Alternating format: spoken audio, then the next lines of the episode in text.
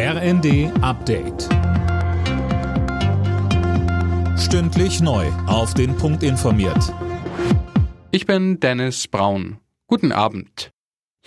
Gute Nachricht für Zehntausende Fluggäste. Die Lufthansa-Piloten werden morgen nicht streiken. Der Tarifstreit wurde in letzter Minute beigelegt. Mehr von Christiane Hampe. Ja, stundenlang haben die Lufthansa und Cockpit heute in Frankfurt nochmal zusammengesetzt. Es geht ja auch schließlich um viel Geld. Die Lufthansa wollte auf jeden Fall einen weiteren Streik verhindern. Da steht ja auch immer der Ruf einer Fluggesellschaft mit auf dem Spiel. Jetzt gibt's einen Deal. Wie der genau aussieht, ist noch nicht bekannt. Die Piloten hatten ja letzten Freitag bereits gestreikt und den Flugbetrieb der Lufthansa weitgehend lahmgelegt. Die Lage rund um das ukrainische AKW Saporischja ist alarmierend, so die Einschätzung der Internationalen Atomenergiebehörde. In einem Bericht heißt es, ein nuklearer Zwischenfall muss unbedingt verhindert werden. Die Experten fordern unter anderem eine Sicherheitszone um das AKW.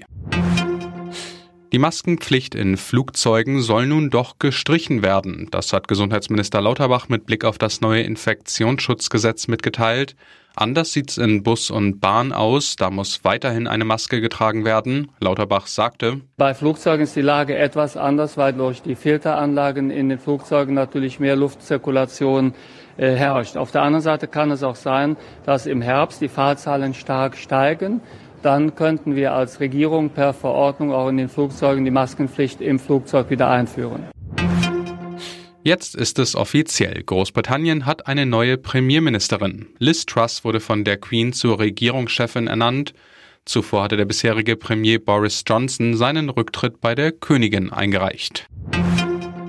Borussia Dortmund ist mit einem Sieg in die Fußball Champions League gestartet. Der BVB setzte sich mit 3 zu 0 gegen Kopenhagen durch. Die Tore machten Marco Reus, Rafael Guerrero und Jude Bellingham. Alle Nachrichten auf rnd.de